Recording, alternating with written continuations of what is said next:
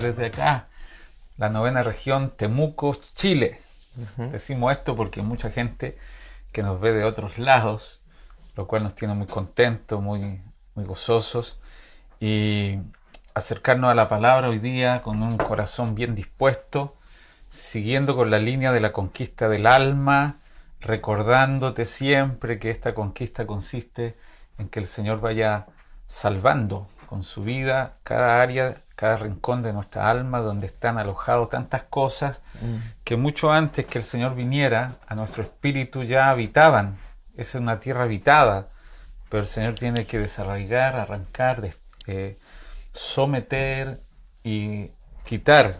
Dice Éxodo capítulo 23 que la tierra va a ser despojada poco a poco, no en un solo año, no en un solo mes, sino poco a poco, a través de un proceso y Él vacía pero a la vez llena, porque tampoco deja la tierra vacía. Mm. Él inmediatamente llena ese lugar. Él cambia el lamento, lo saca en baile, la tristeza en gozo, mm. el luto en alegría. Si Él no reemplaza lo malo con algo bueno, entonces tendríamos vacíos profundos, pero Él pone su naturaleza y pone su vida. Así que bienvenidos a esta nueva entrega de la conquista del alma. Sami, un saludo, un saludo y un abrazo fuerte a cada uno de los que están conectándose ahora, eh, esperando ya esta serie, La Conquista del Alma, que ha venido a ser de mucha bendición para nuestras vidas. Yo creo que es un descanso saber el hecho de que es una transición, es un proceso y no un suceso, como muchos a veces creemos que es, ¿no es cierto? Es un proceso en el cual Cristo nos va transformando, en el que Él va conquistando cada, área de nosotros. Y qué alegría saber que esta palabra es para todos por igual. Nosotros obviamente también nos exponemos a esto y estamos en el proceso a que Cristo cada día más sea gobernando cada área de nuestro ser y que Él sea manifestado, expresado.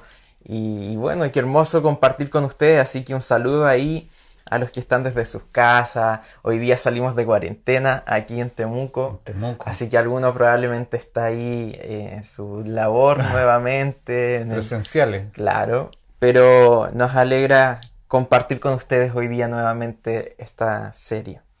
Sí, estamos conscientes. Qué bueno lo que dijiste porque nadie, nadie está consumado, terminado, todos estamos en lo mismo. El comenzó la obra, dice, y mm. perfeccionará. No hay casos perdidos. No hay casos perdidos, no hay gente fuera del alcance del Señor que pueda cambiarla.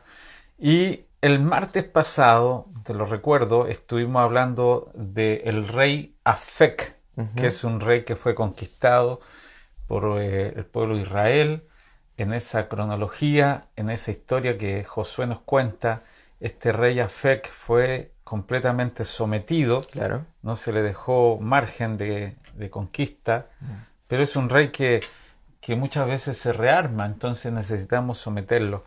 El rey Afek, dijimos, de acuerdo al origen de la palabra, Afek significa cercamiento, sobre mm. un cerco que nos refrena, que nos aísla, que nos compele, que nos refrena, Así que concluimos que el rey Afek tiene que ver con timidez, con aislamiento, con autocompasión. Podríamos estar mucho tiempo hablando de este rey, pero hemos decidido comprimir todo lo que sabemos con esto de impedir que el Señor manifieste todo lo que tiene, porque increíblemente, Sami, tenemos una cantidad de dones que Dios puso en nosotros y los puso pensando en que éramos una un canal de bendición. Esto quiere decir que algún día, nótalo por favor, tendremos que dar cuenta por estos dones, por estas capacidades, por estas bendiciones que Dios puso en nosotros, en mm. cuanto a cuánto de esto que Dios puso lo administramos para el bien de otros. Hay un pasaje en Primera de Pedro que dice que cada uno, de acuerdo al don que recibió, ministrelo también a otros. Yo lo quiero leer porque eh, es un pasaje clave para lo que vamos a ver hoy día. Eh, necesitamos, aquí está, Primera de Pedro capítulo 4, queridos hermanos, ya se están conectando mucho. 45 conectados ahí. Eh, Pero a cada uno de ustedes me gustaría decirles por nombre, cada uno de ustedes tiene un don. Y primera de Pedro, capítulo 4, verso 10 dice, cada uno, por favor, nota cada uno, significa que aquí no, Dios no nos juzga en masas, ¿no? No es una denominación, sino cada uno, según el don que ha mm. recibido, o sea, como hecho, algo consumado y totalmente real, mm el don que ha recibido, ministrelo a otros como buenos administradores de la multiforme gracia de Dios. Qué tremendo.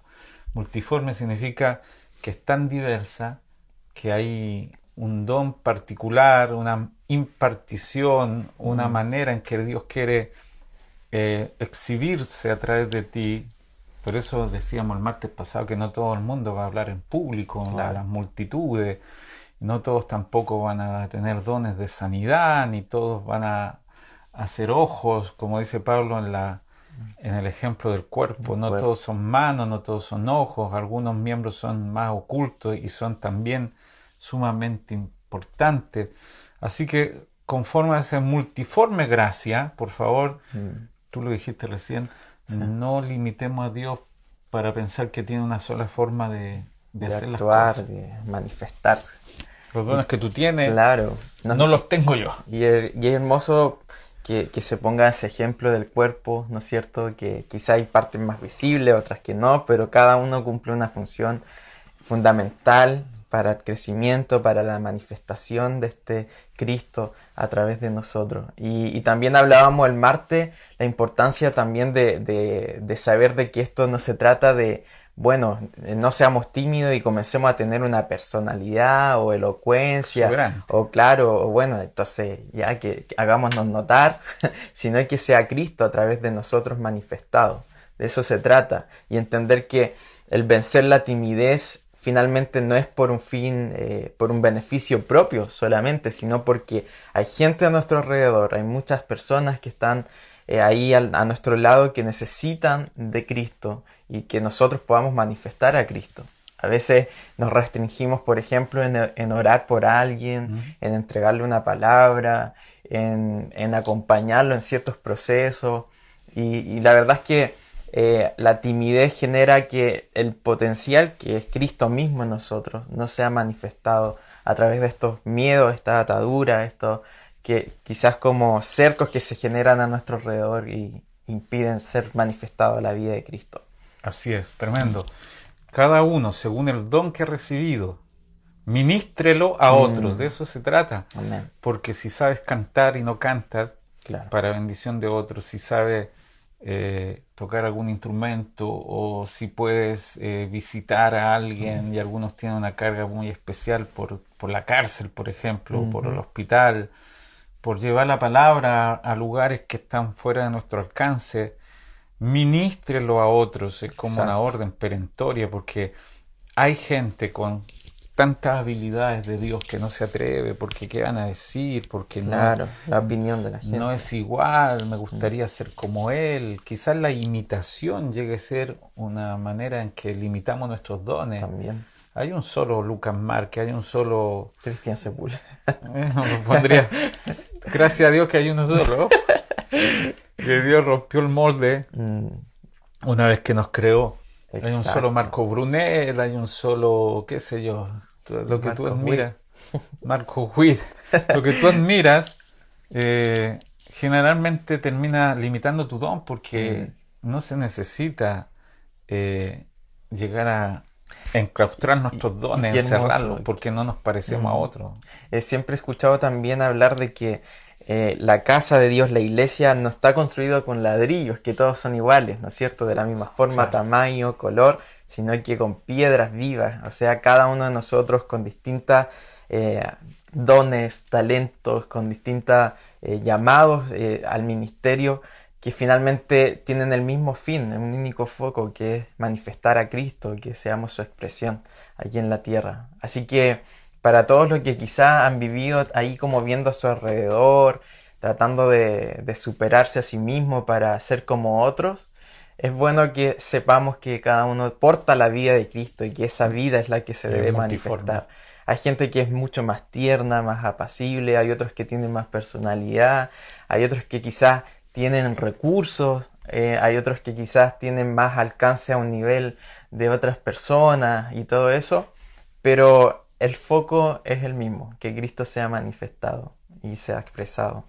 Qué maravilla. Mm. Me, conmueve porque es hermoso saber cuando Dios nos creó, mm. Él sabía que portamos algo único, mm. especial.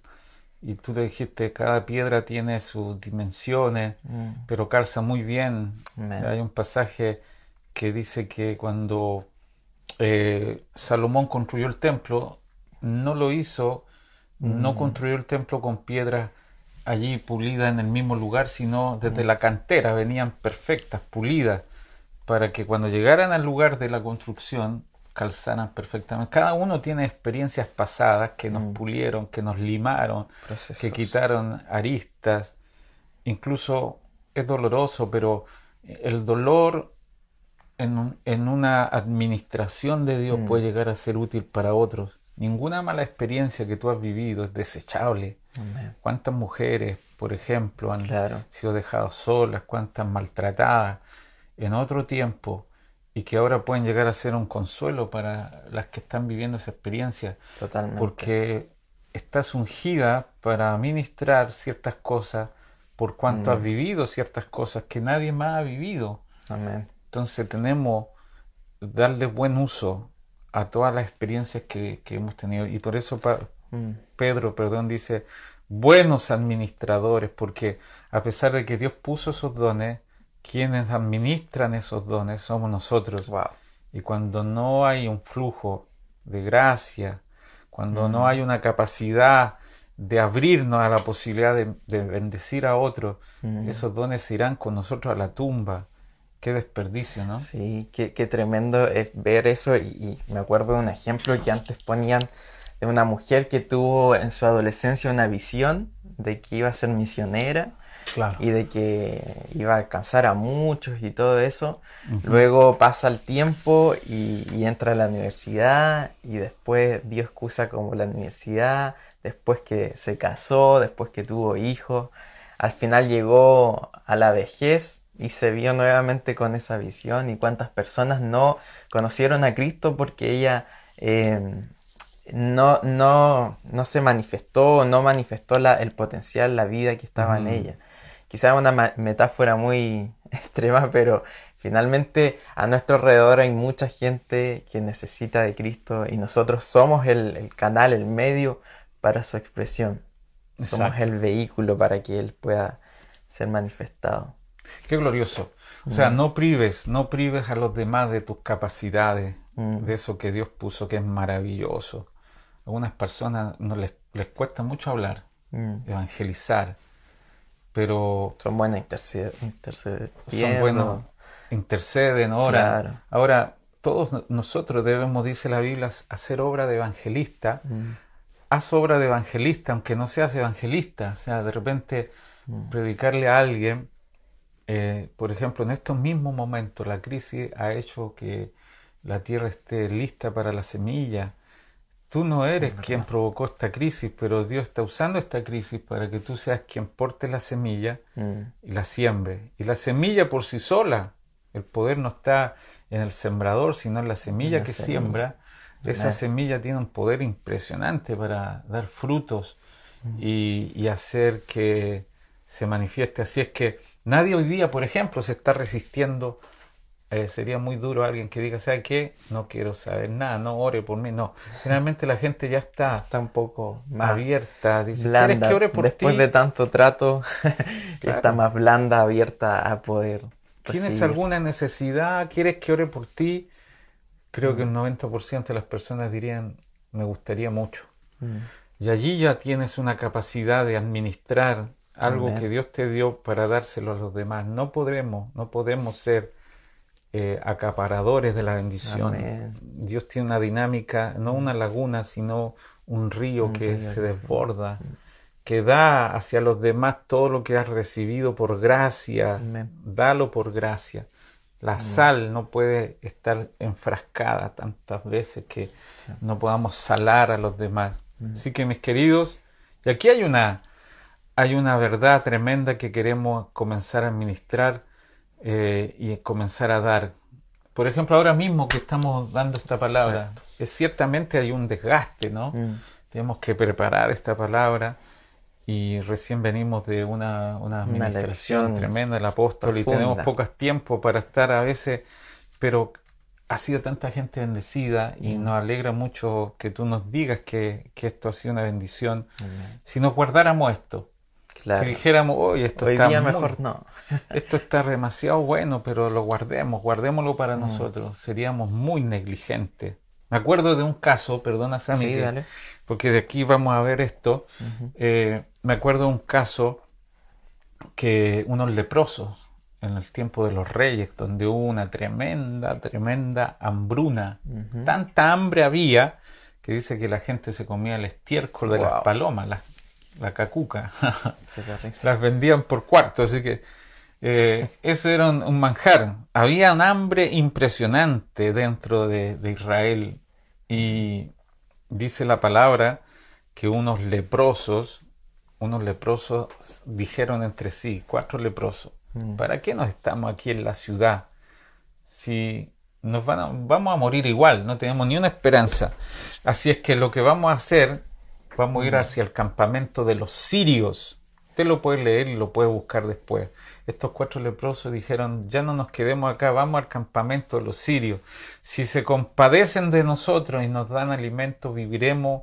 Y como somos leprosos, también es muy posible que nos maten. Y ellos, dice la Biblia, que se levantaron, fueron caminando hacia el campamento enemigo de los sirios, israelitas, y leprosos no tenían ni una posibilidad, así que fueron caminando, y dice la Biblia que cada paso que ellos daban fue un estruendo Mm. para los sirios, y, y cuando llegaron al campamento de los sirios, los sirios se habían ido, qué tremendo Dios, o sea, un intento mínimo por hacer algo, además de su fuerza, Dios lo amplificó para que los sirios escucharan como si vinieran ejércitos, Multitudes, wow. de ejércitos, y en realidad eran cuatro leprosos más muertos que vivos.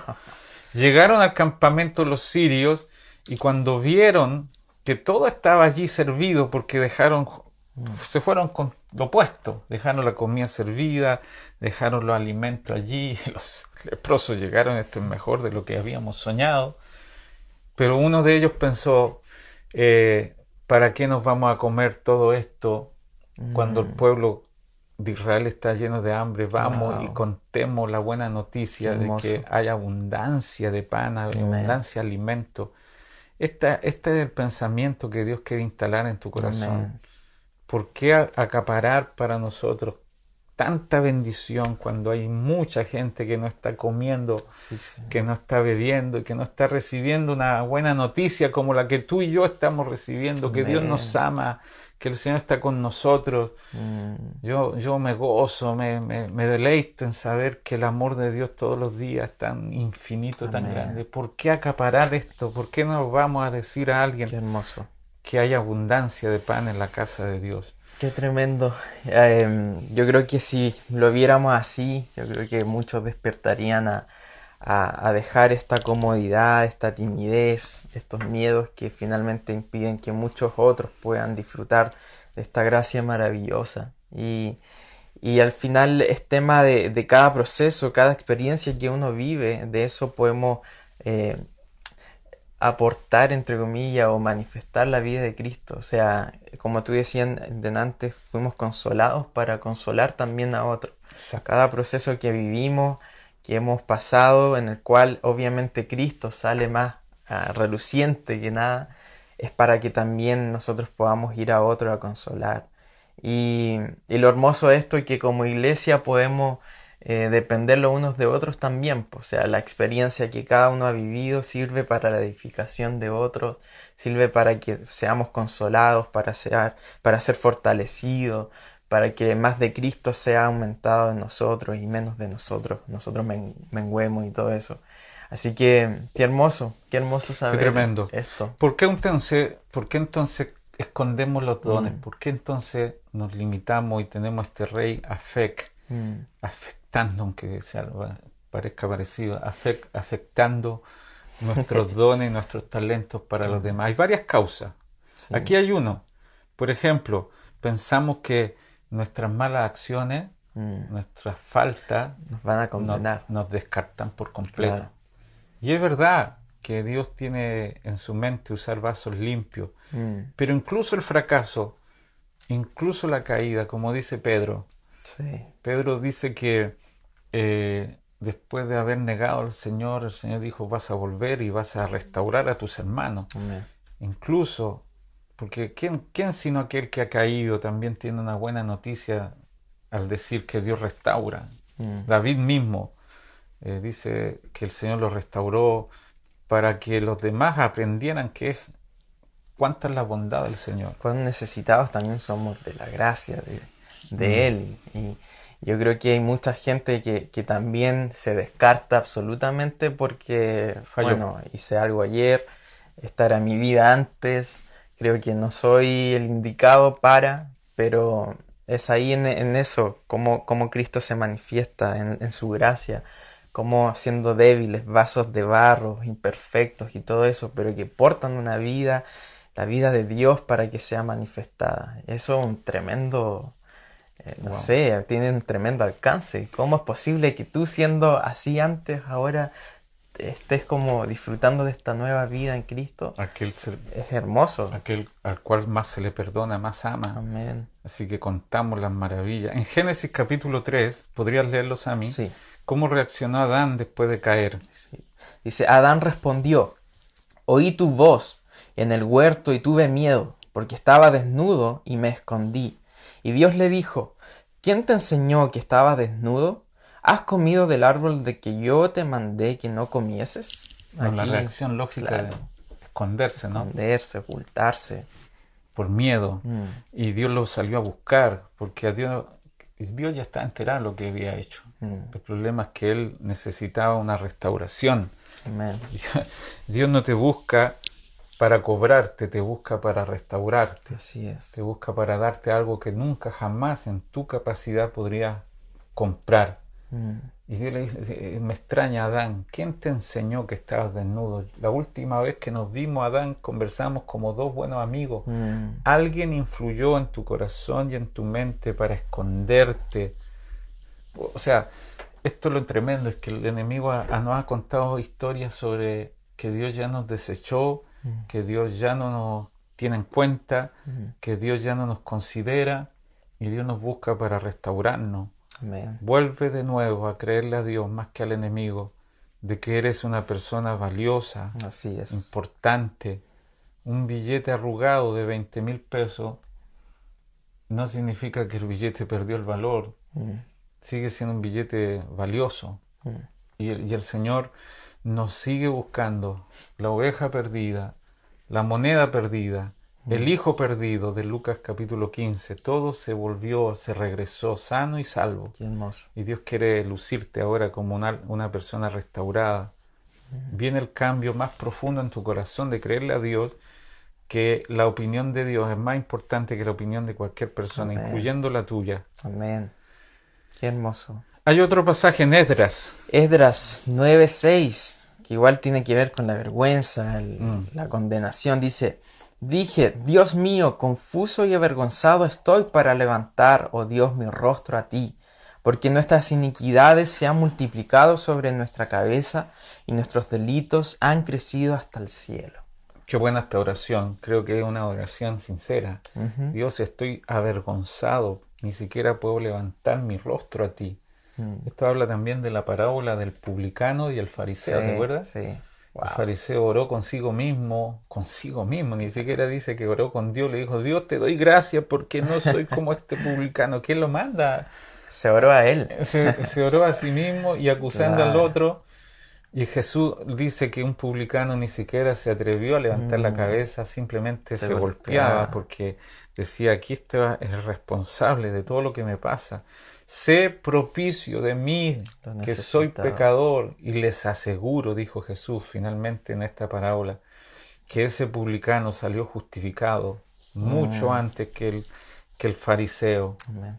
porque los postreros serán los primeros. Qué tremendo es esto. Hermoso. Aquellos que descartamos Se viene un, un, avivamiento en que Dios nos va a dar a conocer cuánto, cuánto amor, cuánta aceptación hay. Los postreros serán los primeros. Yo creo que vamos a estar sorprendidos gente de cuánta gente quebrantada, que vivió en situaciones que, que, hoy día lo miramos como tan feo, como tan malo, pero convertida absolutamente y, y como que vivió, que fue testigo de la gracia, de ese amor de Cristo. Yo creo que esa gente al final es mucho más radical en hablar al resto. Alguien que sabe de dónde vino, alguien que sabe de dónde estaba, la condición que éramos sin Cristo. Yo creo que es incapaz callarse una vez que hemos conocido y experimentado esta nueva vida.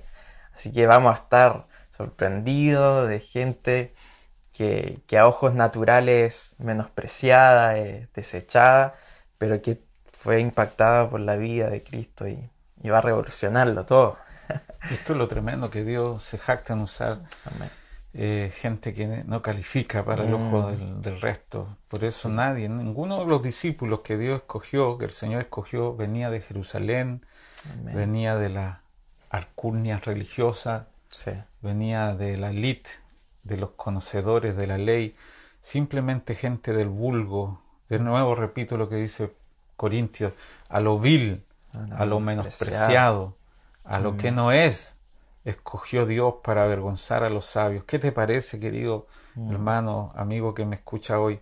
Que Dios fije sus ojos en ti y sea el próximo que va a revolucionar. Yo, yo percibo en mi espíritu, porque esa es la idea de esta eh, charla, imparticiones, que mm. tú le llegues a creer a Dios que eres la persona, no otro, que Dios va a usar poderosamente.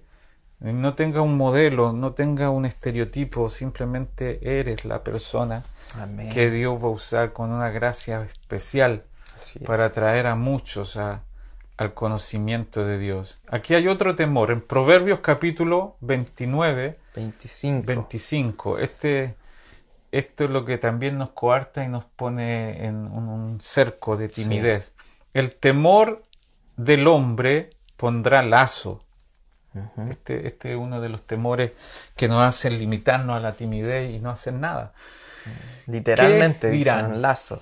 Es un lazo, una atadura. atadura. Yo creo que la tuve también. Mm. Por supuesto que el Señor me ha hecho libre para hablarte finalmente como corresponde, con autoridad, porque no se puede hablar de un Dios que es todo fuego mm. con tibieza, Ah. Eh, nos, brilla los ojos, nos emociona, nos produce un profundo... conmueve completamente. Hablar de Dios es lo mejor porque eh, Él me libertó. Ahora, si la gente te dice cualquier cosa, mm. ¿quién es una persona al lado de lo que Dios puede mm. decirnos? La opinión de un simple mortal, de un intelectual, de una persona que cree comprenderlo todo, mm. al lado de un hombre de fe, eh, palidece. Un día seremos puestos delante del, Señor y Dios nos dirá, ven bendito de mi Padre. Esa opinión de Dios es la más importante. Tú vas a tener que eh, preponderar opiniones del hombre al lado del creador del hombre. Mm. ¿Qué puede? Hay un Hebreos capítulo 10 o 12 me dice, eh, el Señor es mi ayuda. ¿qué puede hacerme el hombre? No temeré lo que me pueda hacer el hombre. El Señor es mi ayudador. Si Él me dijo, yo soy tu ayudador, no temeré lo que me pueda hacer el hombre. Así que sé libre en esta tarde. Del que dirán. De la opinión de las mm. mayorías. Dios no consulta mayorías. Dios no hace votaciones. Este fin de semana vamos a tener una votación. Dios no está en el escrutinio ni en la mm. papeleta ni necesita que se le aporte a lo que Él ha establecido. Él simplemente es Dios todopoderoso, soberano. Él no está puesto en duda en cuanto a su carácter. Amén. Como dice, eh, libre de los hombres para servir a los hombres. Porque si vamos a estar constantemente eh, viendo lo que opinan, eh, como que si estuviéramos sirviendo a la gente como tratando de agradarle es terrible. De hecho, eh, me acordaba cómo Samuel servía frente a Eli, ¿no es cierto? En algún momento, como eh, para ver quizás la opinión que tenía él de, hacer lo correcto y todo eso, pero finalmente se trataba de lo que Dios quería hacer a través de su vida, se le reveló. Entonces, qué hermoso ser libres de la opinión del hombre, del, del qué dirán, como un lazo que está muchas veces hostigándonos y no nos permite reflejar y manifestar a Cristo. Hay otro pasaje en Ezequiel capítulo 2, verso 6. ¿Lo tiene ahí? Tu hijo de hombre, no le temas ni tengas miedo de sus palabras, aunque te halles entre zarzas y espinos, y moras con escorpiones. No tengas miedo de su palabra, ni temas delante de ellos, porque son casa rebelde. Generalmente un profeta tenía una misión muy compleja, como Ezequiel o Jeremías, que Dios lo levantó como profeta en una situación tan mm. hostil y generalmente en el llamado de Dios inmediatamente lo vacuna, por así decirlo, contra la oposición, la, presión social, mm. la, el antagonismo familiar, las amistades. Mm. Tú vas a decir, le dijo Dios a Jeremías capítulo 1, todo lo que yo te diga. Mm. Yo no, no vas a ocultar mi sentir, mi palabra, no vas a temer.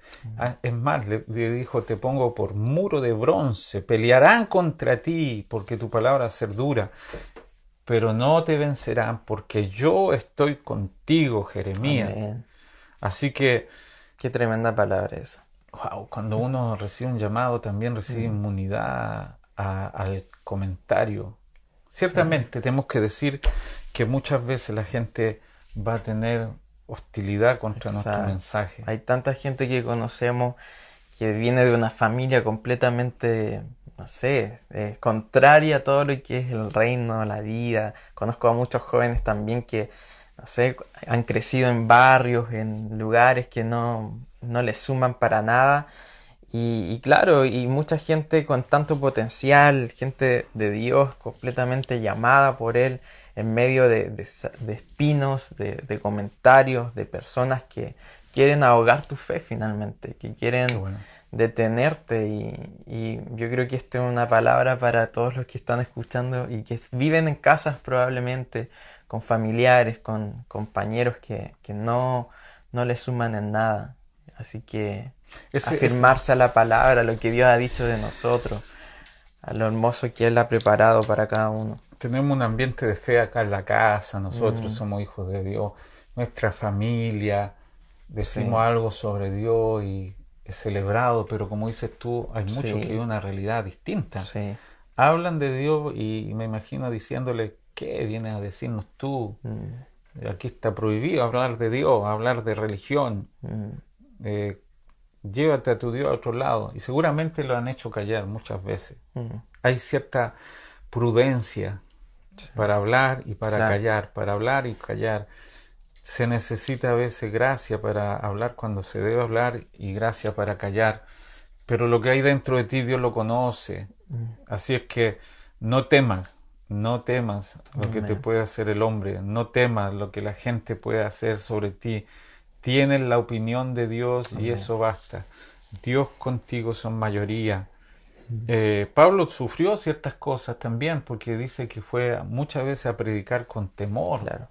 Eh, hay un pasaje acá, 2 Corintios 10, mm. verso 1, ¿lo puedes leer? Sí, dice, yo Pablo os ruego por la mansedumbre y ternura de Cristo, yo que estando presente ciertamente soy humilde entre vosotros, más ausente soy osado para con vosotros. Estos corintios eran, sí, estos corintios eran muy fuertes porque cada vez como que Pablo venía, wow, qué iglesia esa. Uno dice, no, todas las iglesias de, la Biblia son mm. hermosas, poderosas, pero te, te, encargo predicar acá en Corintios, que tenían en menos a Pablo y lo miraban con desprecio mm. y comparaban a Pablo con Pedro y decía me gusta más Pedro porque Pedro estuvo con el Señor de los 33 años. Mm. Escuchar predicar a, Pedro era una maravilla porque era en primera persona. Mm. Yo cuando estuve allí delante de la tumba de Lázaro, yo vi cómo Lázaro salió.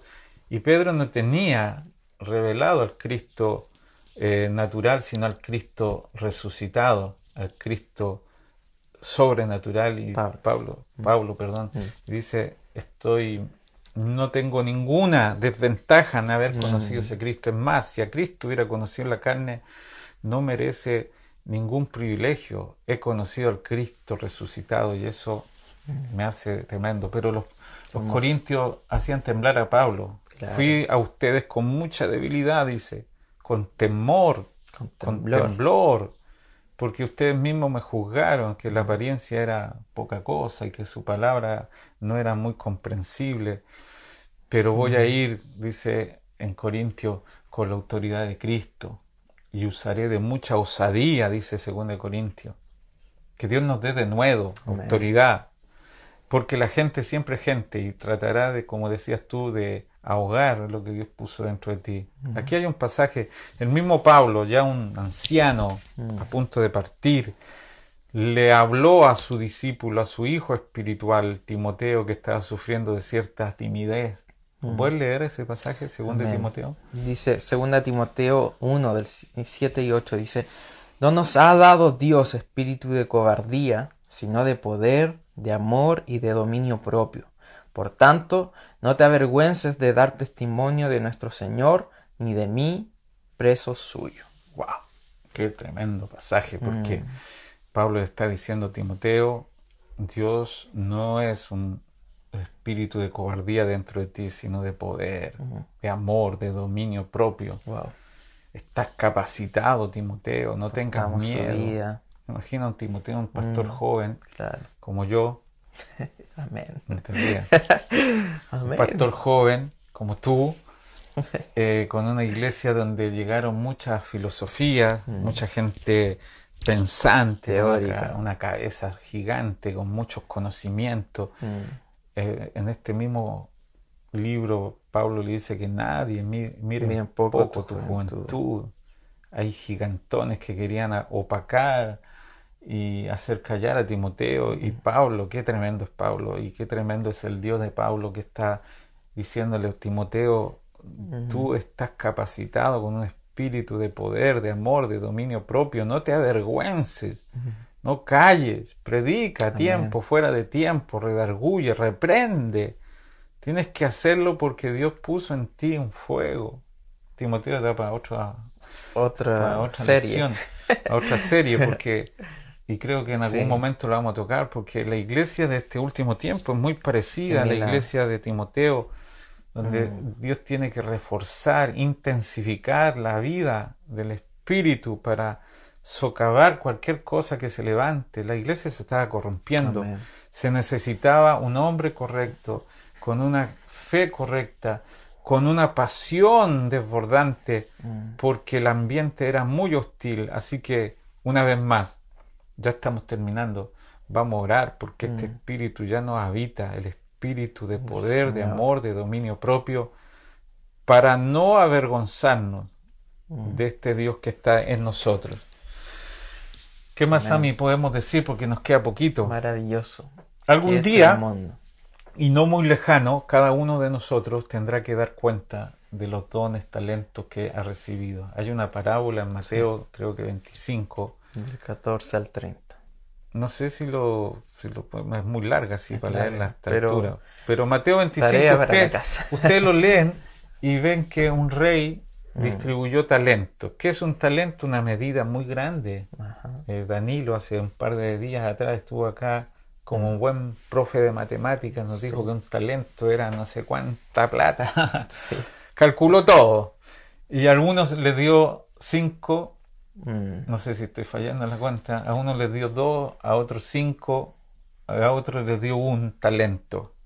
Así repartió. Y de acuerdo a las capacidades de cada uno, nota la sabiduría de Dios, porque eh, estas capacidades fueron puestas por Dios para la, la distribución. Y después pidió cuenta. ¿Te acuerdas de esto? Sí. Y aquí donde voy a leer un poco lo que dice. Y acercándose también al que había recibido un talento, le dijo, aquí el que más habla, el que recibió un talento, talento. pero que no dio nada a cambio. Exacto. Señor, yo te conocía que eres hombre exigente, que cosechas donde no sembraste y recoges donde no esparciste. Por eso tuve miedo y me fui y escondí tu talento mm. en tierra. Aquí tienes lo tuyo. Pero respondiendo su señor le dijo, siervo malo, negligente, ¿sabías que cosecho donde no sembré y recojo donde no esparcí? Debías por tanto llevar mi dinero a los banqueros y al venir hubiera recibido lo mío con intereses. Quitarle pues el talento y darlo al que tiene diez talentos, porque todo el que tiene le será dado y él tendrá en abundancia, pero el que no tiene, aún lo que Mm. tiene le será quitado. Y al siervo inútil echarlo en las tinieblas de afuera, allí será el llanto y el crujido de dientes. Lo tremendo de esta parábola es que escondió su talento, escondió las capacidades que Dios le dio porque tuvo miedo. Esto es timidez. Y da una excusa que no es válida porque dice, tú recoges donde no sembraste. Imposible. Dios siempre va a llamarnos a cuenta de acuerdo a lo que Él distribuyó. ¿Cómo hemos administrado? Claro, entonces Mm, ese, ese, ese, esa excusa de no darle a Dios todo lo que Él puso primero en nosotros, simplemente nos coarta la capacidad de reproducir los dones, las capacidades. Mis queridos hermanos, ya terminando, creo que cada uno de nosotros tiene que administrar lo que Dios le dio con miras a que en algún momento también todos nosotros, sin excepción, tendremos que dar cuenta. Mm, Tremendo. Nuestra negligencia Mm, no puede, no puede llevar a esconder este talento. Proponte con todo tu ser mm, que estas, estos dones, como dice Pedro, sean bien administrados para bendición de otros. Así es. Dios te llamó a ti primero, Mm, sabiendo que eras tú el, el que iba a llegar a ser un canal